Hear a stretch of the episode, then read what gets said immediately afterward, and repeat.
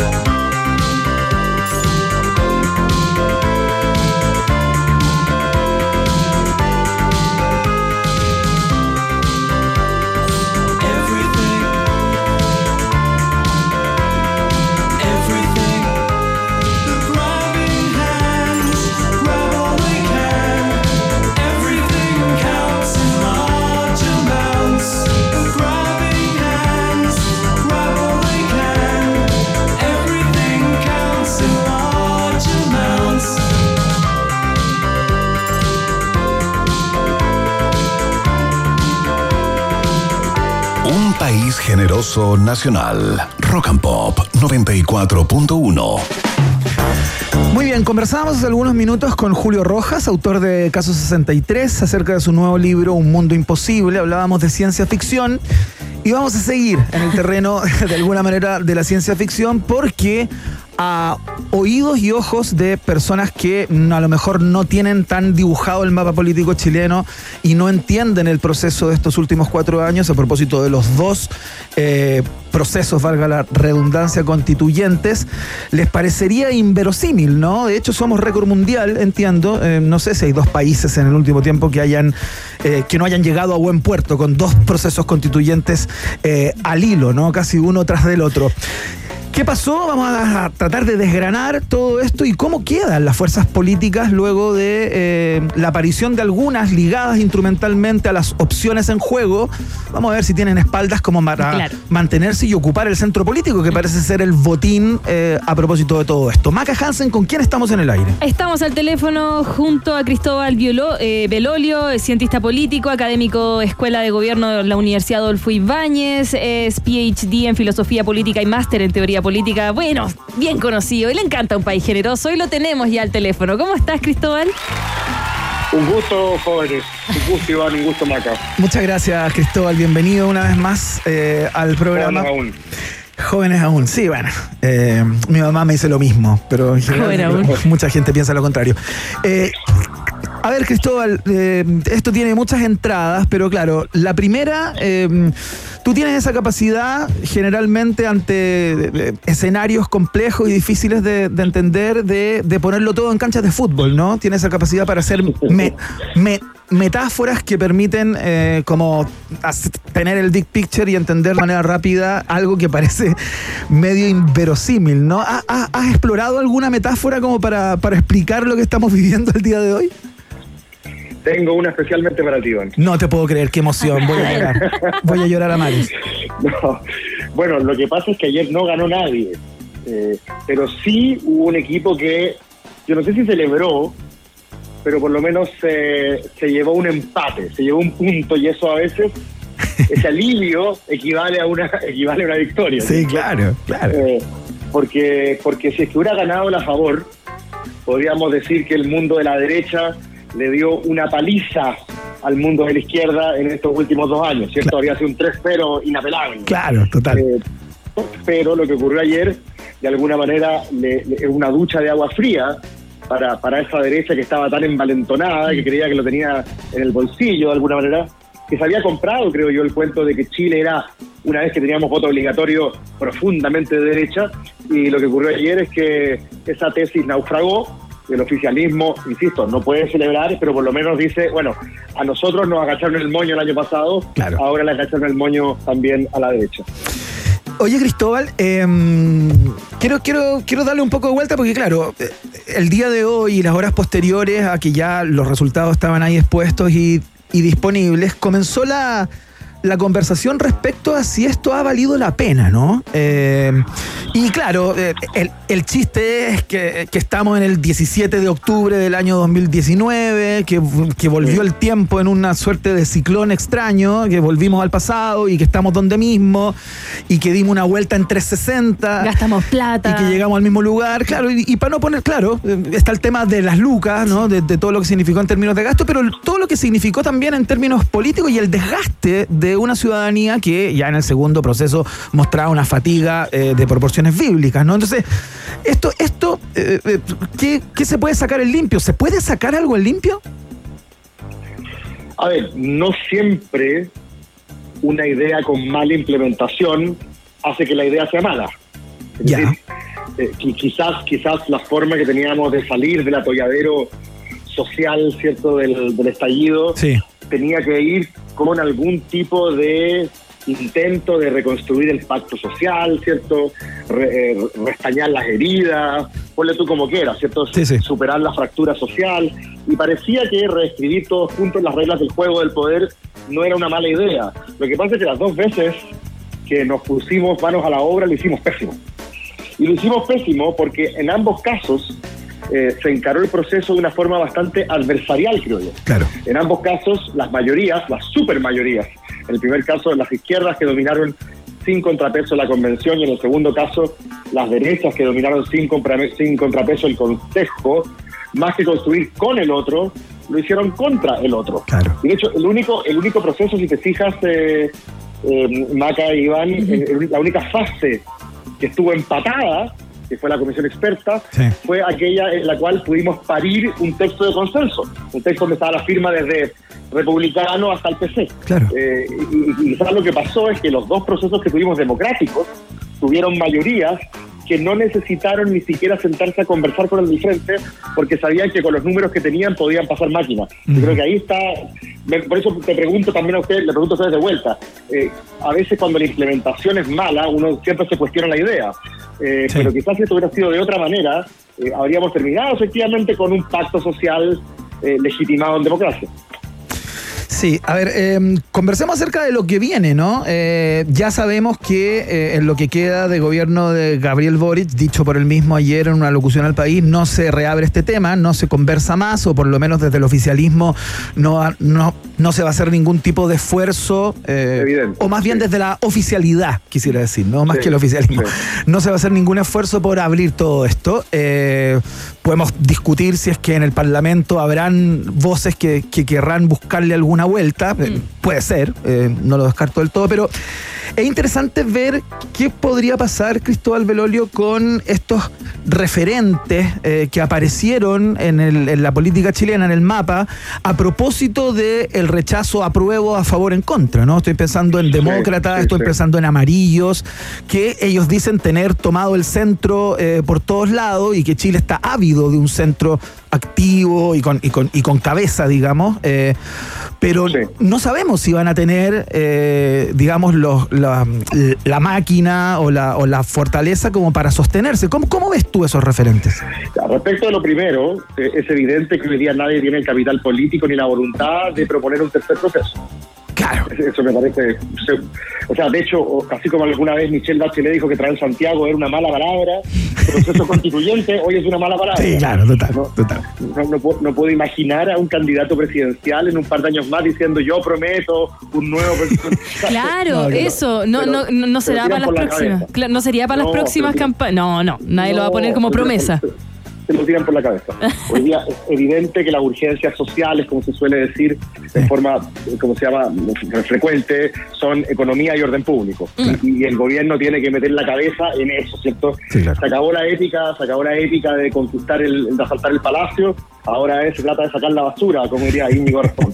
Claro. Esa es la pega que tiene el gobierno ahora. Respecto de lo que tú dices del centro político, mira, yo creo que hay dos posibles explicaciones para lo que ocurrió en todo este proceso. ¿cierto?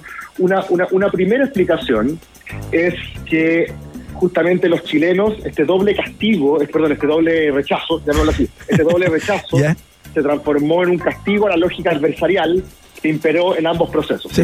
Y que los chilenos, en vez de querer que los tipos se pusieran a, eh, en esta actitud tan beligerante, de hecho, fíjate cómo terminó la campaña a favor. O sea, si él está en contra, tú vota a favor. Sí, O sea, ya claro. Claro. hablaba de las virtudes del, del- del texto. Pero bueno, una posibilidad es que los chilenos hayan castigado esta lógica adversarial, ¿cierto? Por, por, por partida doble. Y ahí uno podría decir que hay una especie como de ánimo consensualista, moderado, que uno ubicaría más o menos en el centro. Esa es una posibilidad.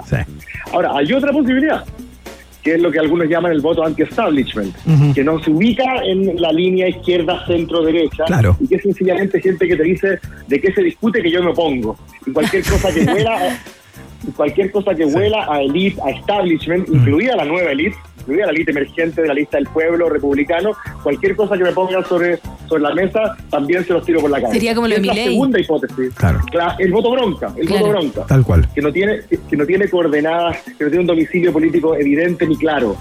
Eh, y, y es- y- y no es necesariamente lo mismo que lo primero, si te fijas. Lo, lo primero, lo primero, de hecho, si fuera cierto lo primero, Chile, por ejemplo, debería haber aprobado el texto de los, de los expertos. Es una buena pregunta, no tenemos el contrafactual. Chile rechazó dos veces los textos partisanos, sectarios y, ma- y maximalistas, Sí. pero no sabemos qué habría pasado si se le somete a votación el texto consensuado Sí. que lleva la lista desde el republicano hasta el PC. ¿Qué hubiera pasado? La gente hubiera dicho, igual son los políticos, votamos que no, o el hecho de que todos hubiéramos salido cantando tipo We Are the World con las manos tomadas, eh, habría, habría hecho que ganáramos. Una buena pregunta. Sí, sí, sí. Y no tenemos el contrafactual. No. Si, es que hubiera, si, es que, si es que se hubiera rechazado igual ese texto consensual, significa que esto es puro voto anti-establishment, ¿cierto? En cambio, si se hubiera aprobado el texto consensual, significa que nos equivocamos con la lógica adversarial. Eso por un lado. Por el segundo lado, amarillos y demócratas apostaron a bando equivocado, apostaron a perdedor. Así que yo creo que hoy día ellos están lejos de reedituar lo que ocurrió ayer. Ya, pero en, en la misma me- lógica me que en la misma lógica que tú estás planteando, si es que eh, lo que se castigó fue el adversarismo, leninismo, digamos, de estos dos procesos, eh, Pero demócratas, pero demócratas y amarillo participaron del ánimo adversarial. Fíjate en la última recta, en la recta final de la campaña, quién eran los más brígidos a la hora de acusar a Boric, de ir contra el gobierno. O sea, prácticamente las figuras de demócratas y amarillo. O sea, ellos estaban jugando tanto que yo creo que se, contam- se, se- se contaminaron un poco de esa beligerancia y hostilidad. Yo vi ahí muy poca moderación, perdón que te diga, y quizás por lo mismo, por- por- porque se estaban jugando mucho. La impresión que yo tengo, Iván, es que ellos apostaron a que era posible reedituar la inédita y exitosa alianza del rechazo del 2022.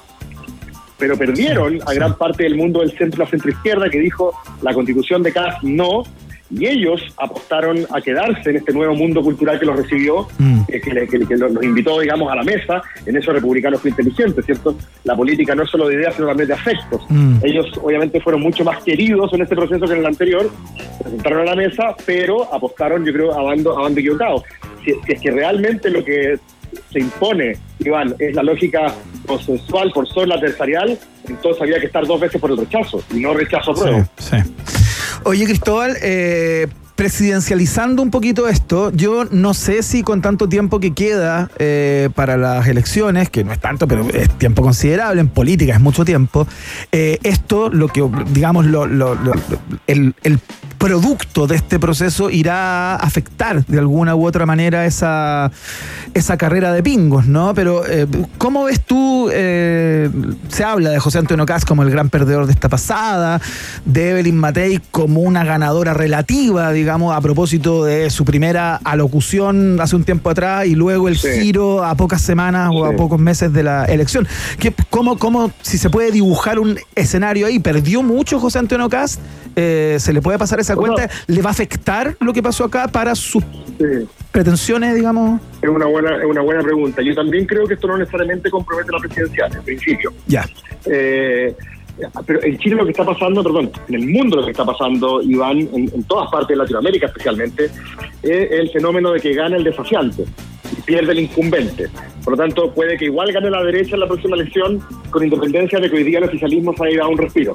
Claro. Con independencia, al oficialismo hoy día le volvió el mal cuerpo y eso va a ser importante para la moral interna pensando en las municipales, eso es verdad. Y siento Pero- que y la gente olvida igual. De aquí Sí, no, a, a un tiempo, sí. y, y tenemos que ver cómo termina este gobierno. Mm. El próximo año un año económicamente mejor. También hay que ver cómo, cómo, cómo, cómo se maneja el tema de orden público, que vería la piedra en el zapato de este gobierno. Mi punto es que esto no necesariamente marca la presidencial, pero sí hay un punto interesante. Obviamente José Antonio Caz es el que tiene que pagar la cuenta. Y tiene que pagar la cuenta porque él decidió de manera consciente, por una cierta estrategia que resultó derrotada. Él, teni- él tenía otra opción. La otra opción era decir, administremos el anteproyecto, tratemos de mantener esto con una base lo más convocante posible, tratemos de no alienar a los que están al frente, tratemos de, tratemos de unirlos, Claro. y decidieron inseminar, perdón una palabra poco elegante, inseminar la propuesta con su ADN ideológico. Y, y- y en ese momento ya sencillamente le dijiste a los del frente, ustedes no, no están invitados. Entonces, esa estrategia fue la que fue derrotada, lo, lo- lo ha dicho hoy día Ignacio Briones, ¿cierto? Lo ha dicho Sebastián Sichel también, un poco eh, en, en la- en el mismo registro. Así que, por supuesto que tiene que pagar la cuenta. Ahora, una cuestión que es interesante, si yo fuese de la derecha más moderada, de la derecha más tradicional o más liberal, eh, yo estaría pensando seriamente que quizás lo de ayer demostró que José Antonio Caz tiene techo. Porque la vez pasada sacó 45 puntos con voto voluntario. Y muchos dijeron, pero mira, después, con el rechazo, con lo de los consejeros, eh, se, puede, se puede llegar mucho más, más arriba con, el, con, con voto obligatorio, pero ayer fue voto obligatorio. Sí. Eh, y la propuesta de José Antonio Caz, en muchos sentidos, generó anticuerpos, principalmente mujeres, jóvenes, ¿cierto?, que fueron a votar contra Claro. la propuesta de Caz, no a favor de nada más, contra la propuesta de Caz. Entonces, yo, yo miraría con, con- con ojo si es que acaso lo de ayer, que ya es como en voto obligatorio, que ya es como va a ser en dos años más, eh, no demuestra que para José Antonio Caz es muy difícil pasar el 50 más uno. Yo creo que ayer un rayón de pintura por lo menos se llevó. La conversación con Cristóbal Belolio, cientista político, académico de la Escuela de Gobierno de la Universidad Adolfo Ibáñez eh, y un, un as para las metáforas políticas. Tremendo. Cristóbal Belolio, te mandamos un abrazo muy grande, muchas gracias por la gentileza de siempre y, y que vaya todo muy bien. Una, un abrazo. Un abrazo, que estén bien. Que estén muy mucho. bien. Chao, chao. Chao, querido. Ahí está, Ay, Cristóbal Belolio. A mí me gusta mucho la forma que tiene de, de mirar la política. Me Cristóbal gustó el rayón de pintura. El rayón de pintura es bonito, porque todos entendemos, ¿no? Sí, sí, Lindo, ponerle- ponerlo en canchas de fútbol. en Sí, cuarto- salió medio trasquilado. Ah, también. También. Fue por lana y salió trasquilado. Oh, bien. Otra metáfora mi posible. No, no, mi madre diría, cría cuervos y te sacarán los ojos. No, no, pero no digamos eso. Oye, otra, otra buena cosa. ¿Tú sabes cómo demostrar el amor? Mira, escucha. Love you. Show. Demuéstramelo. ¡Ah! Simply Red si lo sabe, por supuesto, nos trae Something You Got Me Started en esta tarde de Rock and Pop.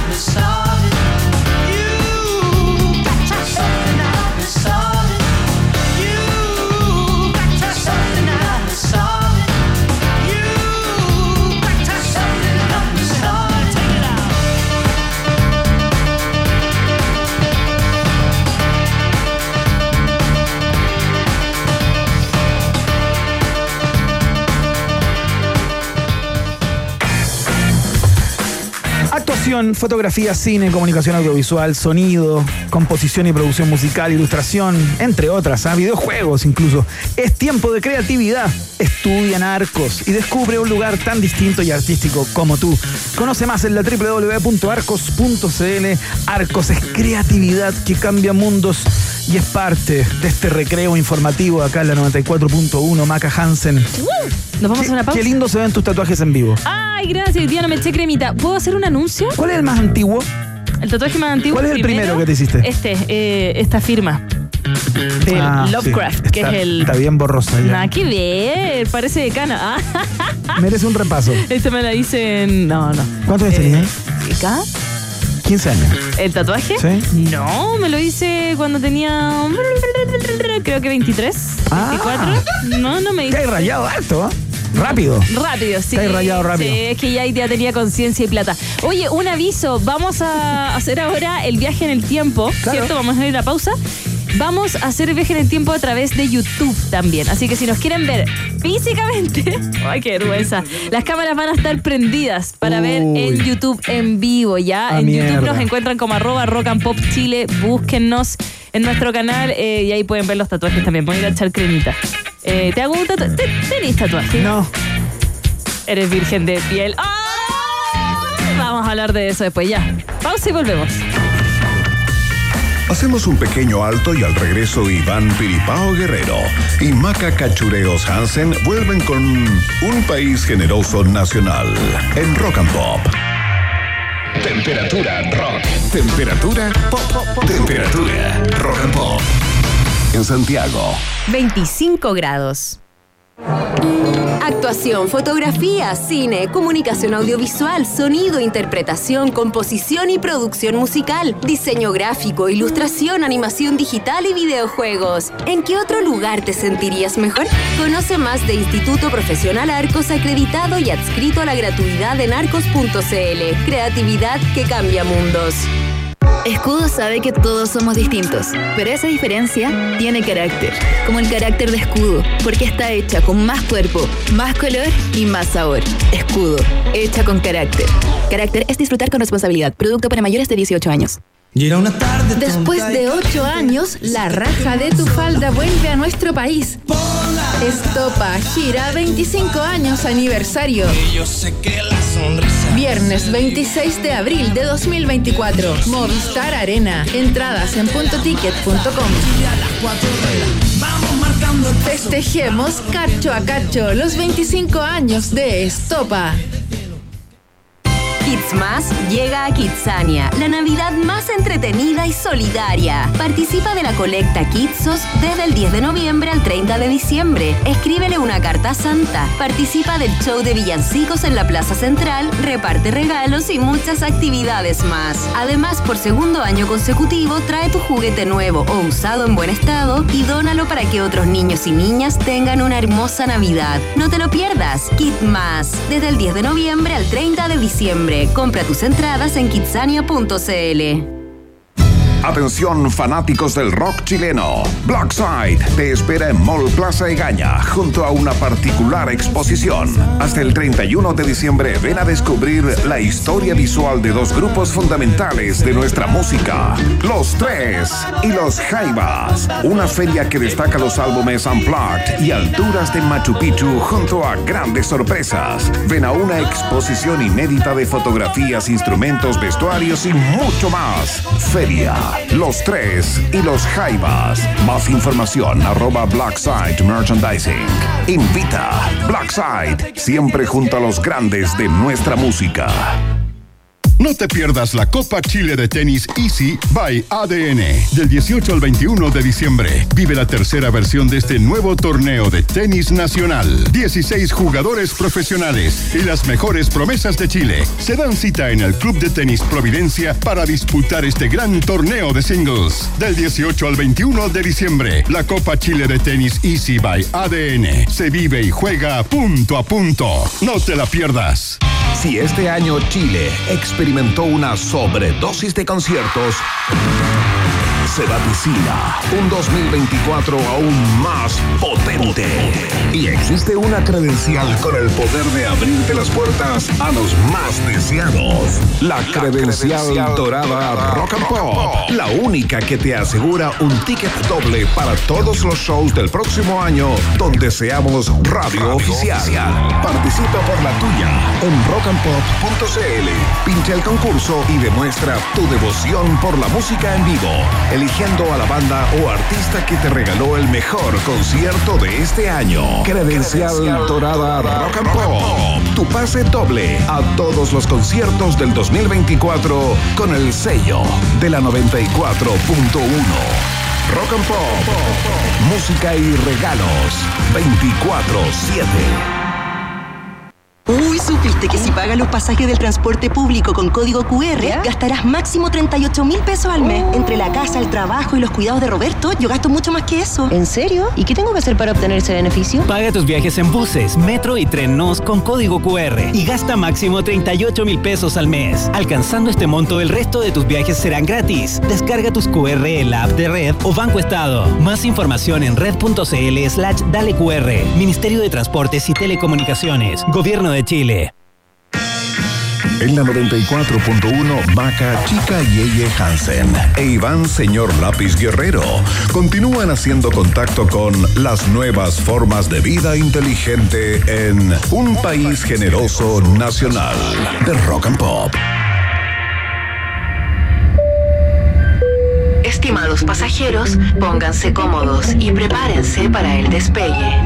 Llegó el momento de subirte al DeLorean de la 94.1 y viajar por la historia de nuestra cultura pop. Es el viaje en el tiempo en un país generoso de la rock and pop.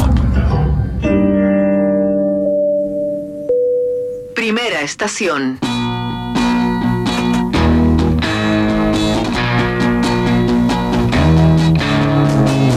Qué buena canción.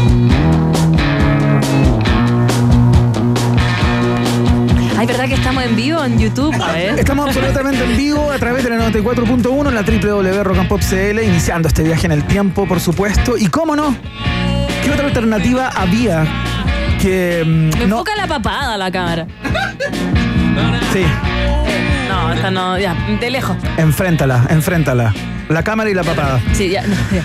Oye, teníamos que partir con Keith Richards, por supuesto, guitarrista de Rolling Stones, que es el autor de varios de los riffs más reconocibles de la historia del rock and roll, sin lugar a dudas. Nace un 18 de diciembre, un día como hoy del año 1943. Qué lata estar de cumpleaños en esta fecha. Claro, debe haber re- recibido dice, o pocos regalos para la Navidad o pocos para el O, cumpleaños. o el mismo para los dos. Claro. Uno, uno, ¿cierto? Sí. Claro, un 2 por 1 Sí. El combo, dos por uno. Pero bueno, eh, ha hecho tantas cosas en su vida que probablemente eso esté en un lugar bastante rezagado Ya. eh, en términos de, de problemas y preocupaciones. Porque, Lo que menos le importa. porque problemas vaya que ha tenido en algún ¿Sí? momento de su historia y de su vida, ¿no? Pero a los 19 años formaría una de las bandas más importantes de la historia del rock and roll, The Rolling Stones, por supuesto, y con una historia que es alucinante porque uno podría esperar el azar en cierto tipo de cosas, ¿no? Pero eh, el azar para la formación de una de las bandas más importantes de la historia del rock, eh, uno dice como, oh, qué increíble. O sea, si no se hubieran metido a ese mismo vagón de metro a la misma hora, no, porque entiendo que se encontraban en el, en el andén de una estación de tren, eh, es en el andén de una estación de tren, si no hubieran coincidido en ese andén, a propósito de que los dos estudiaban en la misma universidad, que se conocían de más chicos, pero se habían dejado de ver durante muchísimo tiempo, y se reencontraron en ese andén, eh, y eh, Keith Richard quedó loco con los discos que tenía bajo el brazo eh, Mick Jagger, que era hijo de un embajador, ¿no? Eh, Ah. Por tanto, tenía acceso a mucho material que no era como de común Claro, que no era circulación. fácil de conseguir en, en la ciudad. No era fácil, exactamente. Andaba con, eh, con discos de Chuck Berry, Little Walter y Muddy Waters en ese Uh, momento. Eh, y al igual que Keith Richard, eh, eran fanáticos del RB gringo, ¿no? Eh, entonces esos discos no era muy habitual encontrarnos en Londres o en, en Inglaterra, ¿cachai? Entonces este tipo dijo, oh, cacha cáchate los discos que tenís, weón. Y ahí, en, en- en ese momento, se produce el, el flash, digamos, entre ambos. Dicen, nos gusta la misma música. Ah, yo que pensé que lo iba a saltar. ¡Pásame los discos! Oye, ya, po. No, no, no. Lo que le sorprendió, Suéltalo. cacha que lo que le sorprendió a Keith Richard era que los discos venían con el número de serie. Venían como seriados, ¿cachai? Entonces el tipo dijo, ah, aquí tenemos dos cosas. Un coleccionista. ¿Ya? Y tenemos un tipo eh, que tiene discos exclusivos, que no están en cualquier Ya, lugar. ya. Entonces te dijo, con este weón me tengo, A con este tipo me tengo que vincular. A mí me pasó una vez en el metro. ¿Ya? Iba leyendo Post-Punk, que es un libro de música, Sí, sí. y me paró alguien y me dijo, oye, ¿dónde lo compraste? Y yo lo había pedido en ese tiempo cuando todavía no se podía, yo trabajaba en una editorial, entonces Ajá. todavía no era difícil como traer los libros de afuera, o era muy caro, y me lo había traído un amigo, y el que me lo preguntó fue, oh, ya me voy a acordar, pero un crítico musical. Ah, mira. Y ahí le di el dato de cómo conseguirlo y todo, y fue, fue bonito. Qué bueno, pero eso em, no formaron una banda, ni una pareja. no, solo conversamos harto rato de música. Pero si hubieran Eh, sido pareja, hubiera David sido lindo. Ponce. Ah, David Ponce, bueno. No, pues cómo decir. Tremendo no, crítico. Tremendo. Tremendo crítico. Eh, bueno, y ahí empezó esta historia. Eh, de ahí, a propósito de un amigo en común que tocaba instrumentos, empezaron a juntarse, a tocar ahí típica la historia del garage. ¿no? La historia del garage, se suma Brian Jones que al poco andar se empieza a convertir en un compositor, en una pieza clave eh, en la banda, como por ejemplo con canciones como esta, donde Brian Jones todavía era parte de los Rolling Stones. Eh, era el que tocaba los instrumentos raros, el que componía raro, el que estaba un- iba un paso más allá, digamos. Luego con el tiempo sabríamos que, eh, bueno, se metió en una que otra cosa y empezó a hacer aguas ya, ya. por todos lados, ¿no? Pero bueno, el tema es que la relación eh, entre Jagger y Keith Richards, la relación com- compositiva, digamos, es tremendamente virtuosa. Eh, son los compositores del 90% de las canciones de los Rolling Stones juntos. Eh, muchas de ellas efectivamente las componen juntos o las compusieron juntos, más allá de, de firmar como dupla, que ocurre mucho. Eh, pero la relación es tirante, no es una relación tan eh, que en el tiempo se haya mantenido como impoluta. ¿Un tire de afloje? Claro, es una relación de amor-odio total. Han pasado por épocas muy oscuras, muy complejas. De hecho, eh, cuenta la leyenda, digamos, que eh, cuando sacaron el álbum Dirty Work del año 1986, eh, Mick Jagger suspendió la gira de ese disco a propósito de lo mal que se estaba llevando con Keith Richards. Como que les, les era insoportable convivir sobre un escenario. Te están mandando saludos a través de YouTube que estoy respondiéndole a la gente. Ah. Saluda a Coronel y dicen, ¿en qué momento se une con los Beatles? No, no, nunca. Hoy hablamos de Rolling Stones puros y duros. No hay ningún momento, no hay, eh, no hay ninguna interacción con los Beatles. Bueno, eran muy amigos. La gente pensaba que se odiaban y todo eso, pero eh, todos saben que hay videos y hay, hay, hay documentales que los muestran a unos yendo a los conciertos de los Lo que otros. pasa es que el día viernes nos reímos con DJ Yemi porque no hablamos nunca de los Beatles. Y tocamos K-pop. Mira qué increíble. No lo saben las grandes cúpulas. Parece que se enteraron Como ahora. se fueron de fiesta los ratones, digamos, Sí, como, como sí. se dice. en- No está el gato y bailamos nosotros. Bueno, el caso es que esta relación y este vínculo que ha llegado en algunos minutos hasta los combos, eh, en algunas giras, eh, ha tenido de dulce y de, y de eh, y son la banda más señera de la historia del rock. No hay ninguna banda que se haya mantenido con su formación casi o- original desde el comienzo, ¿no? Sí. Yo te diría que son los Rolling Stones y después vienen los Jaivas. Sí, claro. ¿En serio? Sí, pues. Mira, me gusta. Sí, ya. Sí. Si alguien me puede eh, dar una banda de rock que, continúe tocando el día de hoy después de eh, 50 años, me avisan. Ah, ya. Como sí, con la misma formación. Con la misma formación. La misma ya, claro, porque el Salvo Gabriel Orchestra- Parra, que falleció. Claro. No, Electric Light Orchestra hoy día no es Electric Light. No, no, por eso, que con la misma formación. Ah, no, claro, formación. sí, ya, pues, sí, Ya, pues. ya, ahí está. Sí, pero no, pues ahí están los Jaivitas. ¿ah? Los Jaivitas, Sí. compadre, están ahí en un lugar de privilegio. Tienen, tienen su, su lugar en las páginas de la historia del rock. Y vaya que las tiene Keith Richard, que pasó por todas, por supuesto, los consumos, las drogas, el alcohol a pleno. Eh, Es un rockero, yo te diría, de, de los rockeros vivos, junto a Charlie García, deben ser los dos más rockeros que hay. No creo que haya alguien. Nadie, a- nadie más rockero. Claro. buscas en el diccionario y sale la foto de Keith Richard y Charlie García. Porque, por ejemplo, Mick Jagger hace como 40 años que no bebe una gota, dicen. Ah, ¿tú le creí? Sí. Sí, sí. Sí, o sea, para correr como corre y saltar como salta arriba del escenario. Ya, ni nosotros. Sí, aunque se cambie la sangre podría serlo. Mandamos saludos a Valparaíso, a Coyhaique, a Perú que nos están leyendo y te están escuchando, por supuesto. Buenísimo. Después de Los el guasos cumpleañero quincheros. Keith Richards, Perdón, dicen los guasos quincheros llevan caleta tiempo juntos. pero no son los mismos. no, no son los No son los mismos, no. mismos. Eh, desafío a todos y todas, por favor, una banda que esté conformada con sus integrantes eh, de origen desde eh, hace más de 50 años. Ya, los vamos a estar leyendo. Vamos a la siguiente estación. Próxima estación.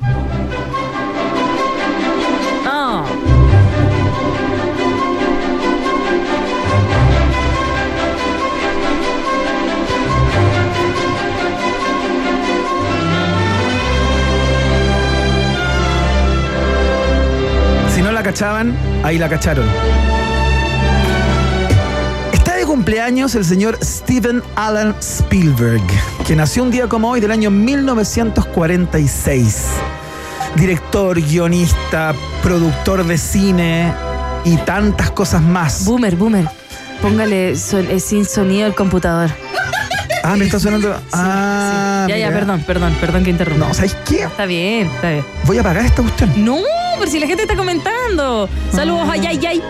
Steven Spielberg. Y ¿sabéis qué? Lo que me gusta también mucho de él es que la película no la concibe sin la música. Claro. O sea, todos los cineastas lo hacen, pero él como que tiene esto de que se junta y, y necesita hacer la creación. Entonces, tú escuchas esto y es como, no, tiene que ser la película Mi pobre angelito. No, no, pero no, Ah, ST. sí, sí, sí. Ah, mierda.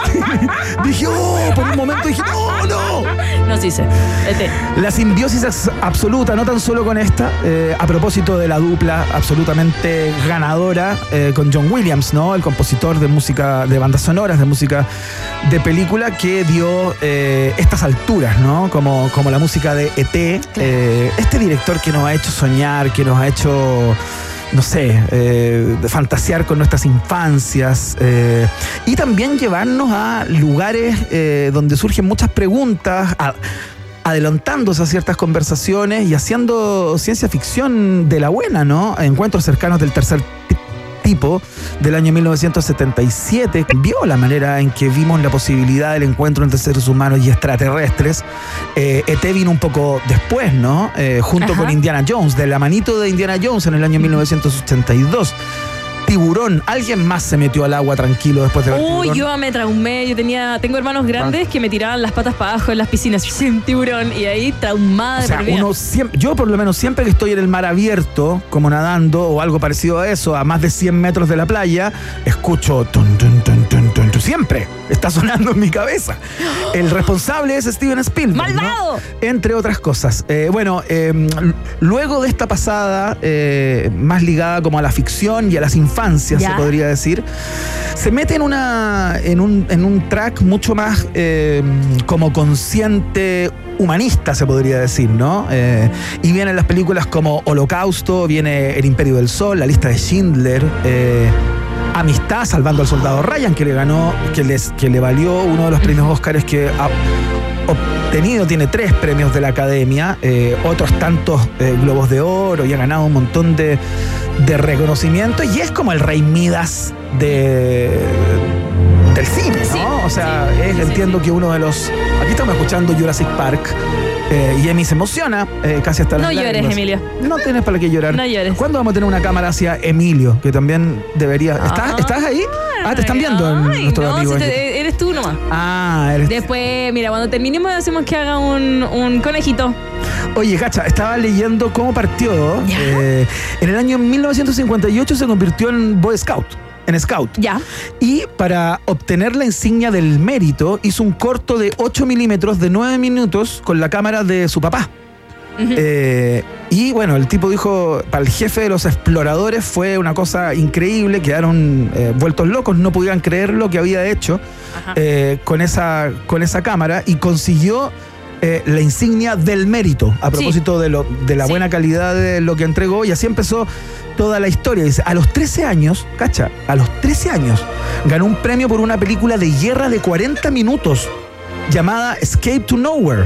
Escape, Escape a ningún a lugar. ninguna parte, claro. Que se basaba en una ba- batalla en el este de África. A los 13 años. Cacha, cacha lo que estaba Steven Spielberg. O sea, un niño muy adelantado, como con intereses muy particulares, ¿no? Bueno, de hecho, esa misma historia, perdón, la puedes ver en la película Los Fableman. Ah, sí, pues, claro. de- que es parte de su biografía. Y que no la vi, ¿tú la viste? Yo no. como- eh, No la vi, que creo que era 2022, como que la pilló ahí turuleca. Vamos a tratar de, de verla. No la he visto. Bueno, Steven Spielberg, que sigue, por supuesto, absolutamente activo, cachatesta. El señor que no era necesario que apareciera en la película. Sí, sí, la, la aprendí en otra serie. Eh, No era necesario que apareciera quién. eh, Harrison, Harrison Ford. Ford. Sí, porque aunque apareciera o no, igual no iban a, iban a encontrar el arca y los nazis iban a morir quemados. Ah, llegando al arca. ¿Estás haciendo Sí. Ay, ¿qué? No vio Indiana Jones. Hay gente que puede no haberla visto y que en este minuto está diciendo me contó Indiana Jones. Ya. Ya, pero, Pero del cagó esa persona. digamos. 81. Claro, la persona que no, que no vio eso cagó. Jodido.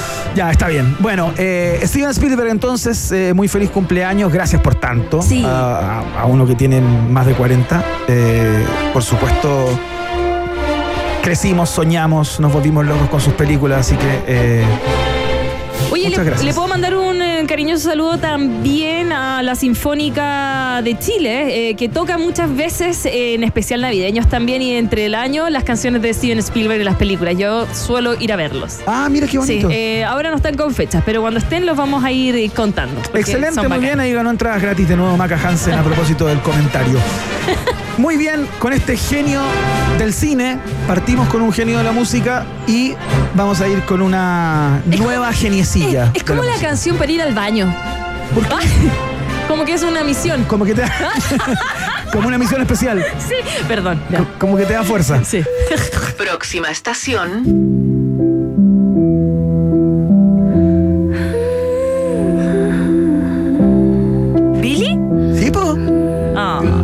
La canción de la Bar- Barbie. Pero esta no es. Es que se la compuso para Barbie. Ah, ¿sí? Sí. Ah, mira. O la acabo de inventar.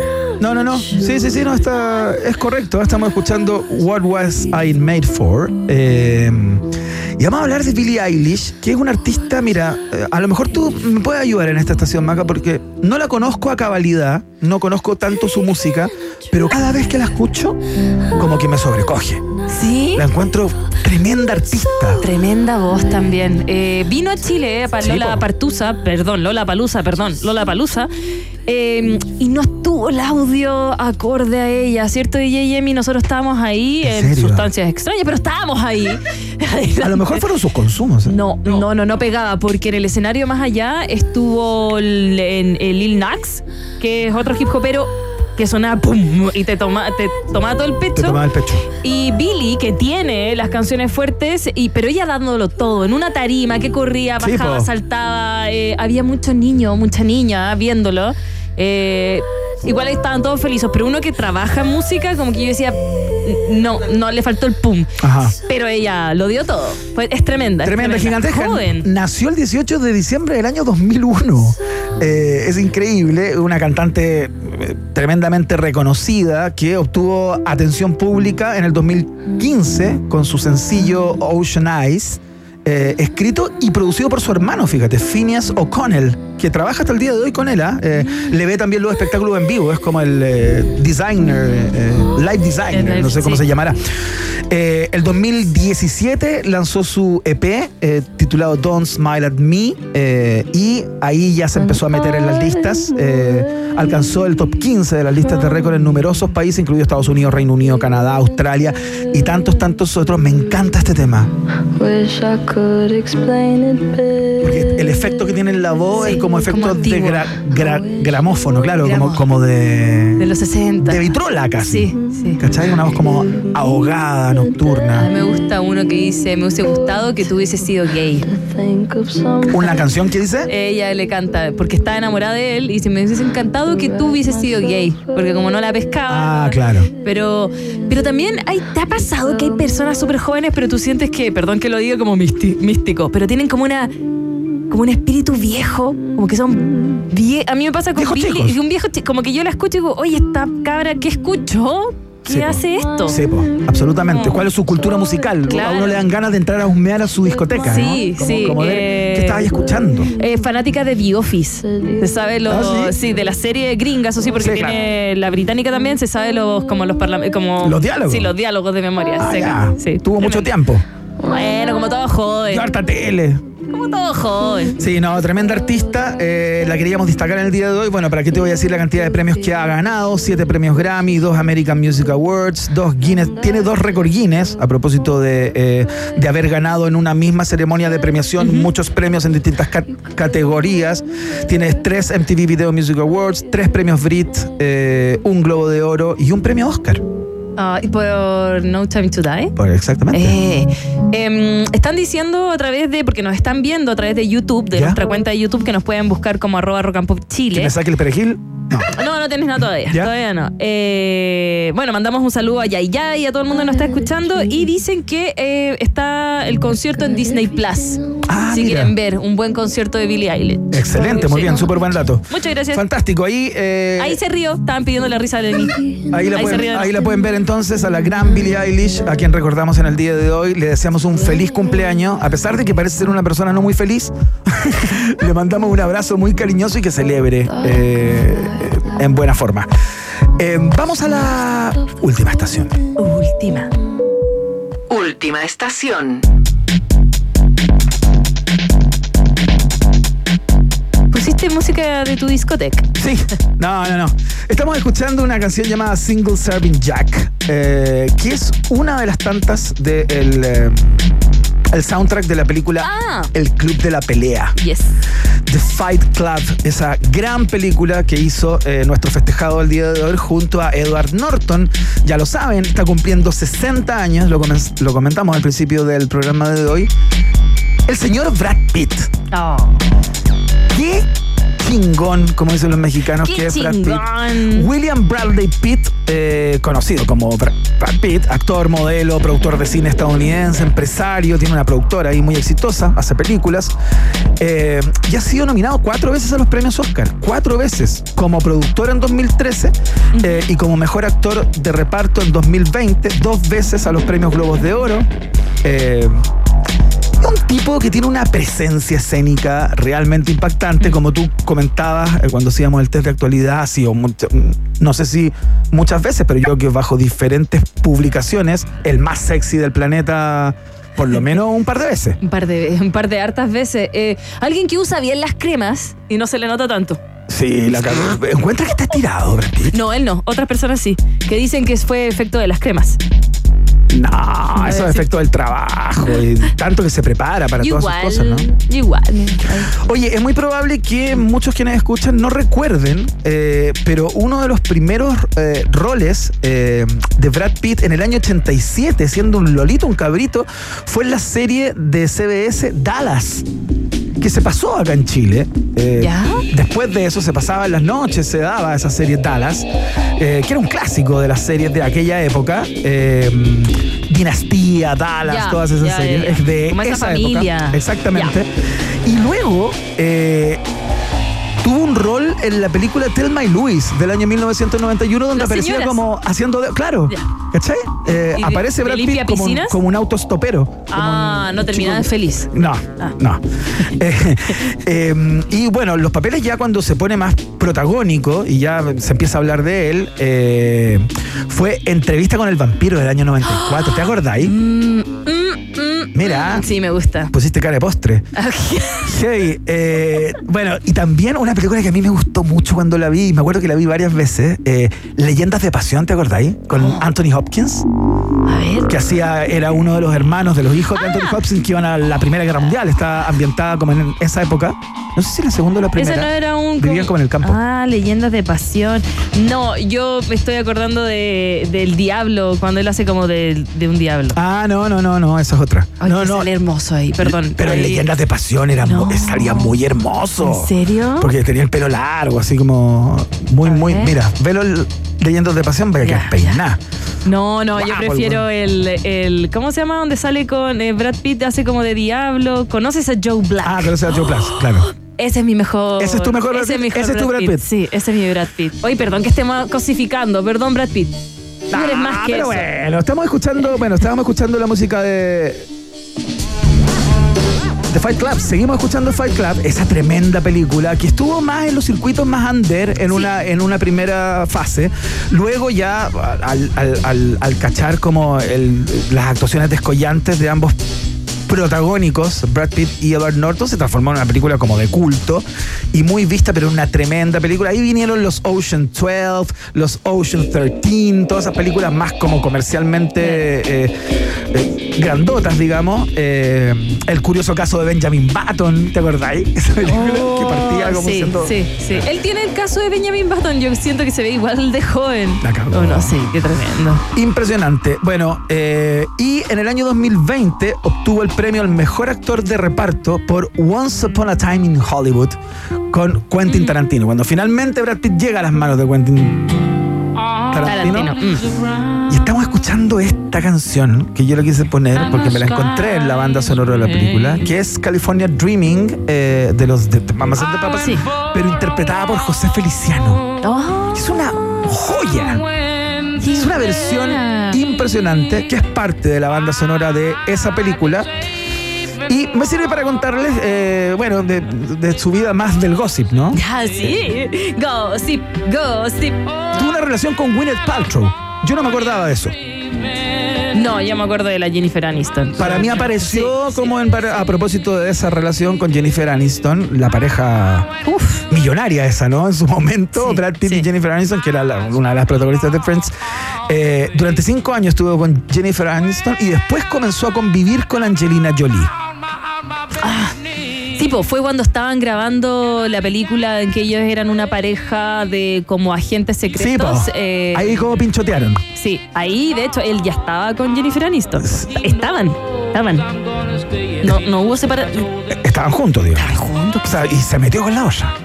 Se metió con la olla. Se metió con la olla. Y ahí Bueno, empezó la historia. Jolie. Bueno, no, no, no estoy justificando. No, por favor, ¿ah? No, pero. Bueno, tiene, tiene eh, seis hijos, tres eh, biológicos, digamos, y tres adoptados: Maddox, Sahara, Pax, Sheila, Knox y Vivienne. Knox. Ese es el nombre de los hijos. Y bueno, todos conocemos más o menos lo que ha Sí, sido esa, sí. esa, esa pasión, digamos, eh, en todos los sentidos de la palabra, entre ambos. Eh, y bueno, tiene esta productora llamada Plan B Entertainment, que le va muy bien, que de